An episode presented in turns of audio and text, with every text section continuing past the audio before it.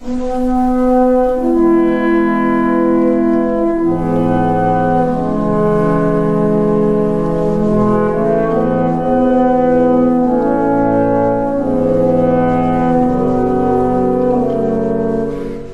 presente episodio lo dedicaremos a la música y a sus muy diferentes presentaciones dentro de las obras cinematográficas. El término banda sonora hace referencia a la parte sonora de una proyección audiovisual, ya esté compuesta por diálogos, sonidos ambientales, música y cualquier otro tipo de sonido, sea real o sintético.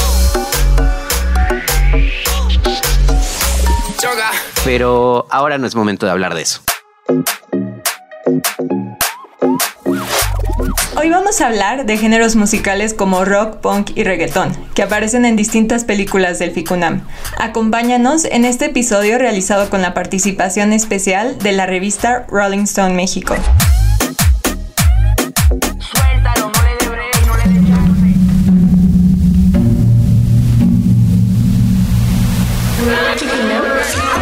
FICUNAM. FICUNAM. FICUNAM. FICUNAM. Festival Internacional de Cine UNAM. El cine que provoca.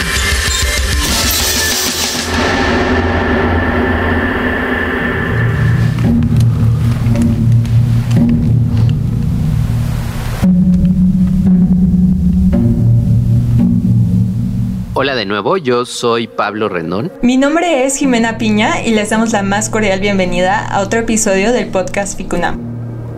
Hablemos sobre música. En los episodios anteriores hemos comentado acerca de su importancia en las películas. Ya mencionamos las canciones de la icónica Grace Chang que aparecen en las películas de Time Liang o la banda sonora de Rebeldes del Dios Neón, pero en esta ocasión vamos a adentrarnos mucho más en el tema. Y qué mejor manera para darle un giro más cercano a Ficunam que poniendo sobre la mesa películas que han formado parte del festival. En específico, vamos a hablar de escenas donde la música trastoca por completo la historia de los personajes. Y no nos fuimos tan lejos. Las canciones elegidas fueron de películas que formaron parte del festival en las últimas tres ediciones. Este episodio está realizado en colaboración con Rolling Stone México. Y algo que nos emociona muchísimo es que nos acompaña Oscar Uriel, crítico cinematográfico, conductor de televisión, pero sobre todo cinéfilo, para hablar de todas estas películas y, por qué no, para también hacer un breve recorrido del papel de las bandas sonoras y su importancia en las películas. Pues mira, ¿qué te puedo explicar? Mira, voy a empezar a hablar desde el punto de vista personal. Yo tengo un amor por la música igual que la del cine, pero me fui por el lado del cine. ¿No? Yo hace muchísimos años, este, yo, mi pasión era haber sido VJ de MTV, del MTV gringo. Este, crecí siempre escuchando música por mis padres, entonces, este, siempre ha sido una, un, es una manera de expresarse, un arte muy cercana a mi persona. Igual que el cine y la música también, o sea, se, se remonta desde principios del siglo pasado, cuando ustedes seguramente, pues lo saben, las, pel las películas silentes eran acompañadas por música. Y desde entonces, este factor se convierte en un elemento que puede utilizar el director pues para muchas cosas, ¿no? Desde aumentar el dramatismo en alguna escena, eh, el invitar al espectador a ser partícipe de una historia, a buscar la misma cohesión de la historia, ¿no? Pero obviamente cuando llega el, cine sonoro, pues el diálogo se convierte en el renglón más importante, pero pues la música ya tenía ahí un recorrido y evidentemente los eh, realizadores se habían dado cuenta de que podría ser un elemento y un instrumento a favor de pues de su trabajo. ¿No? Entonces, este, pues es eso, y, y es como todo, mira, si utilizas con exceso alguna herramienta, pues puede ir en detrimento de lo que tú quieres lograr. Aquí yo pongo en la mesa la sensibilidad de los directores para saber qué tanto o qué tanto sí o qué tanto no de música en un trabajo cinematográfico. Hay películas que no tienen nada de música y que son extraordinarias, que ustedes seguramente conocen, y otras que, que están musicalizadas todo el tiempo. Entonces depende ahora sí de qué es lo que quieras lograr. Este, traemos algunos ejemplos aquí también muy distintos y, y, y también como muy claros de lo que estamos tratando de decir aquí y este y pues nada amigos, démosle. You've been before the court on numerous occasions for non-attendance. You have been convicted of taking and driving away, shoplifting, violent behavior, and now you've been accused of stealing once again. It's a long, depressing list. Are you not ashamed of yourself? No. Estamos escuchando UK82 de The Exploited, canción que aparece al inicio de la cinta de Alan Clark, Made in Britain, conocida en México como Hecho en Gran Bretaña. Trevor, el protagonista, es un skinhead de 16 años interpretado por un muy joven Tim Roth. En esta escena, Trevor sale de la corte después de ser presentado ante un juez por un crimen que cometió, y en su cara se puede ver una leve sonrisa, mientras esta canción se escucha en el fondo. Para mí, esta canción sirve para destacar a Trevor sobre los demás y sobre su entorno. Fíjate que, como bien dices, creo que de vez en cuando se sucede que alguna elección de una canción o que se haya compuesto una canción para una película en particular se convierte en un elemento tan, tan, tan importante que puede equipararse al mismo guion, ¿sabes? O a la misma puesta en escena. Como es el caso de, de The Exploited, de UK 82. Fíjate que esta película eh, se hizo para televisión. Los ingleses siempre han visto el medio de la televisión como una ventana alternativa para crear, ¿sabes? Aquí creo que estamos mucho más cercanos con la historia de la televisión de Estados Unidos, cuando es donde se le conoce como un mero entretenimiento. Pero en Inglaterra la televisión es muy importante, siempre ha sido muy importante y bueno, ahora mucho más, ¿no? Porque ahora la delgada línea entre la televisión y el cine pues cada vez es más delgada, ¿no? Pero los ingleses no, los ingleses yo recuerdo de siempre, o sea, que era un evento, ¿no? El ver una serie eh, yo Claudio me recuerdo, este, Upstairs, Downstairs. Y bueno, en los 80 hubo este movimiento de eh, cineastas quienes buscaron a través de películas de televisión una manera de expresar. Y lo que está increíble de esto es que eran películas anarquistas, ¿sabes? O sea, películas con un discurso antigobierno. Mucha, ahora que estamos viendo The Crown otra vez y que ves el personaje de Margaret Thatcher y que puede ser tan polémico y puede ser empático o antipático, en fin, Finalmente, durante este periodo, pues eh, se creó música bien interesante, la música punk. ¿No? Y que tiene que ver con un reflejo de lo que la sociedad estaba viviendo en ese momento. Entonces, esta primera secuencia que tiene la película Made in Britain, hecho por, hecha por Alan Clark en 1983, la utiliza él como una especie de prólogo eh, donde presenta a este personaje, este skinhead de 16 años por lo menos en en la, historia. No sé si era la edad que tenía Tim Roth en ese momento. Y como bien dices, Jimena, a través del montaje que hace con la canción, que se utiliza como prólogo, se cuenta la película. O sea, para mí, eh, ese momento podría ser una pequeña película dentro de una gran película. UK82 de The Exploited es la única canción que aparece en Made in Britain y esto es intencional, ya que retrata perfectamente quién es Trevor, dónde está y hacia dónde va. Sounds great.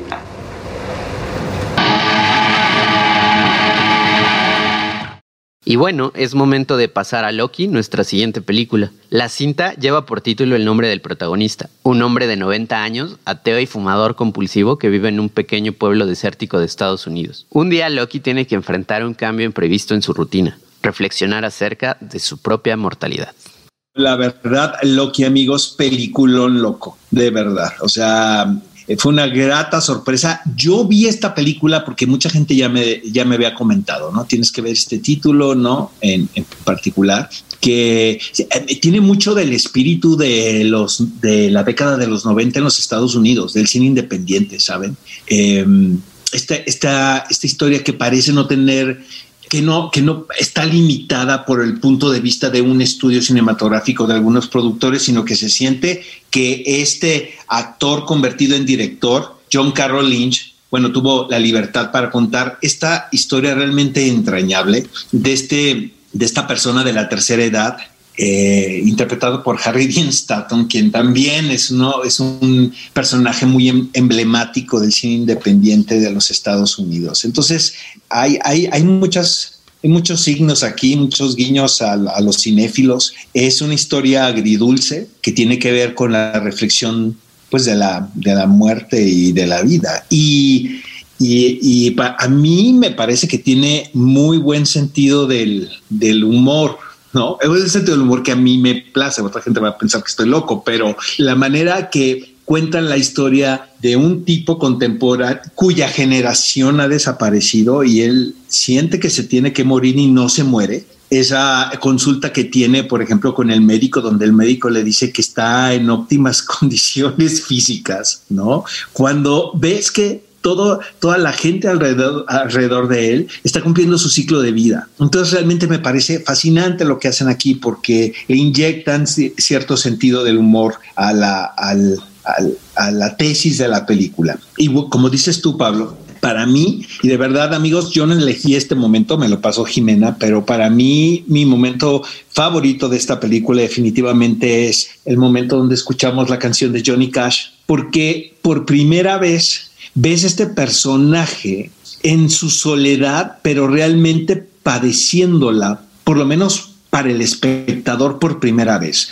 porque siempre el, el carácter del, de, Loki, del personaje protagonista, es enfrentando a la vida, siendo irónico, eh, incluso agresivo, ¿sabes? Con toda la gente que le rodea, sobre todo a quienes no conocen. Pero en el momento donde escuchamos la canción de Johnny Cash, podemos ver a este hombre que está recostado en su cama, se está acurrucando y ves que tiene miedo. Y para mí es un evidente miedo a la muerte, ¿saben? Porque, lo, porque la desconoce. No creo que él no quiera que le llegue, sino simplemente es como cuando todo el mundo te está avisando que vas a experimentar algo por primera vez. Hay una especie de, de expectativa, pero también de mucho temor, ¿saben? Entonces siento que esa secuencia de la canción de Johnny Cash con la gran actuación de, de Harry Dean Stanton hace de que Loki valga la pena. A mí me encanta esta película. Y si estos ejemplos no fueran suficientes, la película también incluye a Loki interpretando Volver, Volver, acompañado de mariachis en una fiesta de niños muy mexicana, con todo y flan y piñata.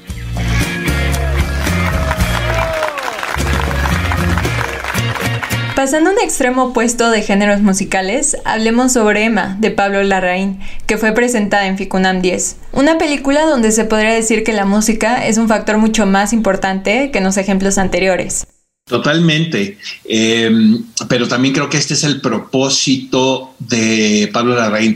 Me parece un director tan interesante. Em, hay algunas películas de él que me gustan y otras no tanto. Por ejemplo, yo creo que me acuerdo que tuve un, problema con Fernanda Solorzano porque vimos Jackie en el mismo festival de Toronto y dije, no, hombre, esto a mí no me gustó. Y Fernanda pues, salió como muy conmovida y viceversa. De repente hay películas de él que me gustan, sobre todo las primeras. Me, Tony Manero me encanta. Pero esto me parece una, una película fascinante. Yo sé, amigos, que divide opiniones, que levanta ámpula, ¿no? Por el personaje femenino protagónico y sus decisiones, pero lo que a mí como espectador me gusta de al ver algo es el que te saquen de tu zona de confort y el que, el pensar, caray, a ver, ¿qué me están tratando de contar y de qué manera sobre todo? Entonces la puesta en escena que hacen la reina aquí es una especie de musical y, y, es un rompecabezas desde mi punto de vista, porque como espectador no te queda perfectamente claro cómo, por qué el personaje protagónico va tomando esas decisiones, ¿saben? Que son decisiones como muy extremas, ¿no? De repente seducir a una mujer, de repente seducir a otro cuate, de repente estos diálogos que entabla con su esposo, que es interpretado por Gael García Bernal, hablan de una maternidad, ¿no? También hablan de errores. Entonces, como espectador dices, yo, yo la verdad siempre tuve confianza que al final eh, se iba a contar una historia, ¿no? Iba a caer como la última pieza del rompecabezas y se, se iba a armar el relato completo y así, y así es Ahora, yo no soy tan fan del sonido urbano, chicos, y creo que te lo dije a ti en un mail, mi querida Jimena, pero este, pues entiendo también la, propuesta del director, ¿no? Y, tiene una escena precisamente fascinante después de ver esta canción es un ensayo, ¿no, Jimena? A ver, este, ayúdame. Es un ensayo que está haciendo con su equipo coreográfico y luego llega el personaje que interpreta a Gael y le dice que por qué baila ese tipo de música, que me da la impresión es lo que piensa el señor Pablo Larraín del reggaetón. Sí, como que ese discurso que da el personaje de Gael García Bernal es demasiado acertado. Yo, la verdad, no sabes que solté la carcajada cuando vi esa secuencia. Me parece que es la escena de la película también. Perdón. Sí, no, pero justo retrata este momento en que ella está ensayando con sus compañeros, pero hay como una manera de disfrutar lo que está haciendo y que justo es lo que ella comenta cuando este, el personaje de Gael empieza a reclamarle que, que baile esa música y ella comenta, pero es la música que me gusta, lo disfruto. Exacto, y no le tiene que gustar a los demás, ¿sabes? Que de repente ah, leía yo en Twitter sobre todo críticas hacia la película desde un punto de vista este, de que porque el personaje femenino protagonista decía esas cosas y tomaba esas decisiones. Yo creo que aquí está, o sea, es todo lo contrario, porque finalmente Emma hace lo que le place, ¿sabes? Y esa es mi interpretación, ¿eh? Y no le importa lo que los demás piensen. Eh, aparte, ella es la que ha urdido este plan todo el tiempo, ¿no? Y creo que los otros personajes van cayendo poco a poco en esta telaraña de, de, que ella va creando una telaraña a través de la seducción que tiene que ver con el baile, con el sonido, que es precisamente lo que critica Gael. ¿Te acuerdas que dice hay un sonsonete pum pum pum pum pum pum pum pum que, que tiene que ver con explotar tu sexualidad más no tu racionalidad? Sin embargo, ella es exactamente lo que está tratando de hacer porque al final, no, le quiero contar al público qué sucede, ¿no? Entiendes el porqué de las decisiones que ella ha tomado. Es una película que tiene que ver con, con las contradicciones desde mi punto de vista, todo el tiempo, ¿sabes? Son una serie de cosas y eso lo único que hace es que como espectador, pues mantengas la atención y no te aburra la película. Es una película que también tiene muchos colores. Eh, a diferencia, por ejemplo, de pues, las películas que ha hecho en Chile, no sé, qué, no sé si estén de acuerdo conmigo, pero esto, es, esto se sale ¿no? de, de lo común que le hemos visto a la raíz. Además, esta cosa que comentabas de, salir de la zona de confort, que me parece una analogía bastante adecuada. Esta, esta música que, como bien dices, a ti no, no es precisamente que tú seas el mayor fan del, género urbano latino, pero de pronto lo vemos aparecer cada vez más en las películas, ¿no? Eh, que, es algo, como tú dices, también señalas la contradicción de, una música que algunos consideran no apta. Yo, francamente, creo que toda música es, es fantástica y a mí el género urbano sí me gusta pero con el cine de autor, ¿no? Qué, extraño cruce también el, articular una historia desde, desde la música urbana latina.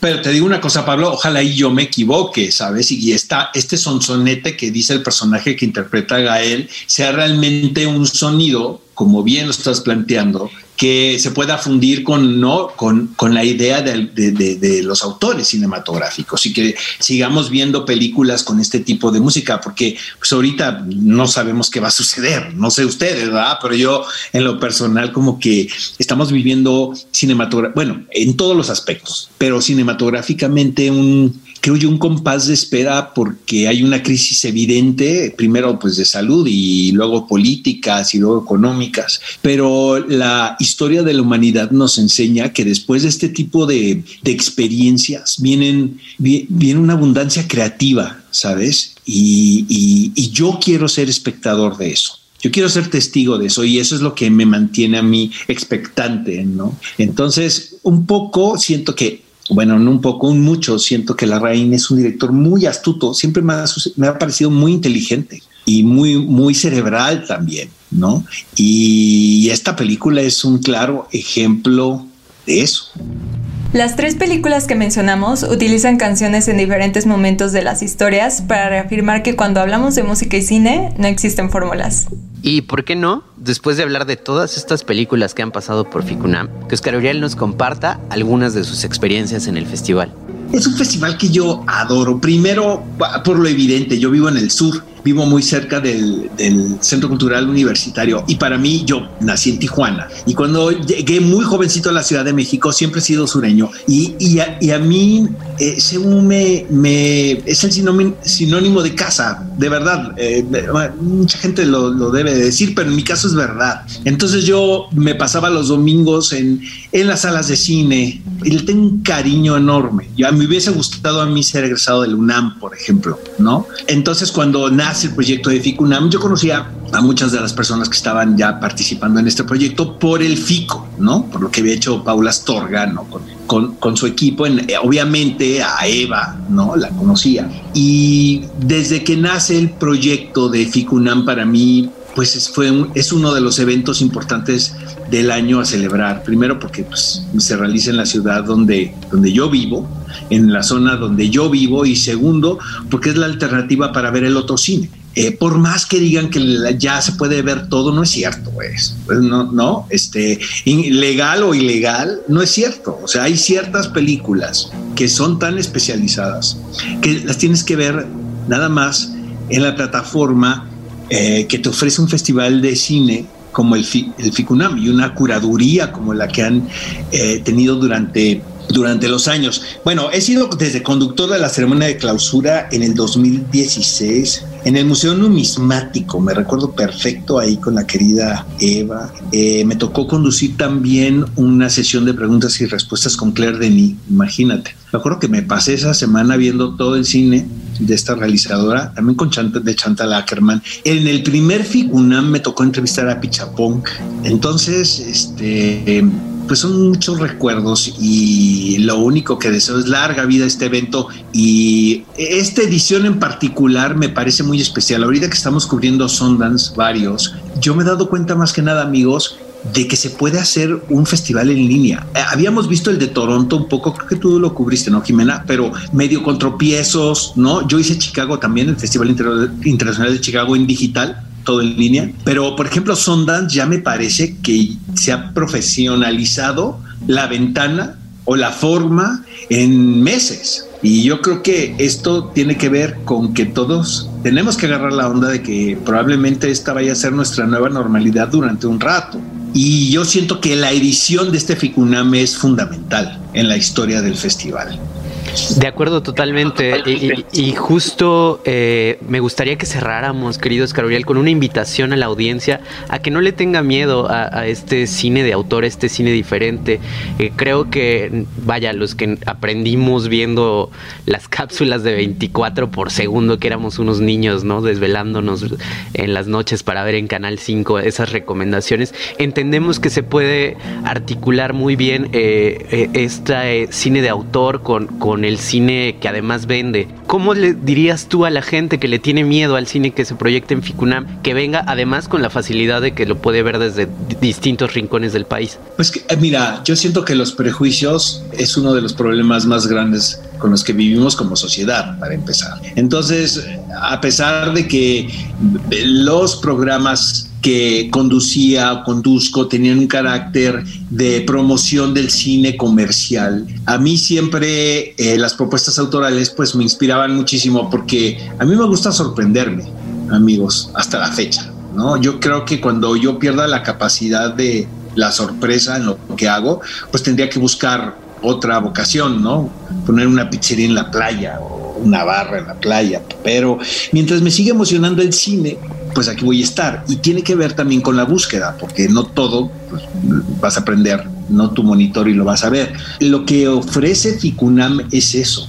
Son propuestas que te replantean cosas en lo que tú siempre has creído y que de repente empiezas a dudar y a decir, China, a lo mejor se puede contar esto de esta manera, a lo mejor estas son las nuevas tendencias y, eso es muy emocionante, amigos, de verdad. A mí, en lo personal, me, me, emociona y, y, siento que Ficunam es una... Es un evento único para poder encontrar este tipo de experiencias que nos hagan seguir cuestionándonos lo que nos gusta y lo que no nos gusta, ¿saben? Porque eh, siento que lo increíble de esto es cambiar de opinión también, ¿no? Y ir cambiando de gustos. Eso es a lo que me refiero con enlistar siempre lo mejor o lo que más te place. Pues tiene que ver con el momento que estás viviendo. Y siento que el momento que estamos viviendo todos hoy es muy importante, muy importante y muy fuerte.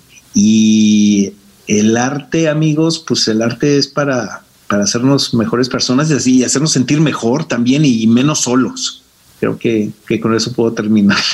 Pues muchísimas gracias, queridos Caruriel. Esperamos vernos el, el, próximo año en una edición híbrida para darnos un abrazo y estar conviviendo ahí, viendo cine de autor de calidad como, como se proyecta en Ficunam. Muchas gracias, Oscar. Sin duda va a ser una edición muy emocionante. Vamos a estar muy pendientes de todo lo que sucede en esta edición de Ficunam y amigos, de verdad, no se pierdan la amplia programación porque vienen muchísimas sorpresas y muy buenos invitados. No les puedo decir nada porque ya no me van a invitar jamás a hacer un podcast con ustedes, pero sí sé que vienen gente muy importante en el mundo del cine.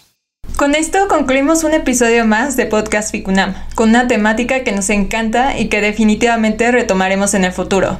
No te pierdas este Ficunam totalmente en línea. Adiós. Nos vemos pronto.